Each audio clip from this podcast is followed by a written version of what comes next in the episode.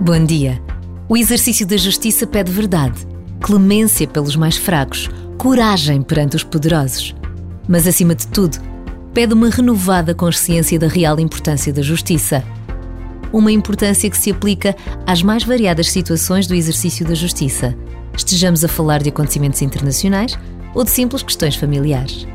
Todos os dias podemos ser justos ou injustos, capazes ou incapazes da verdade e basta uma breve pausa para pedirmos a Deus que nos ajude a dar testemunha da justiça e da verdade.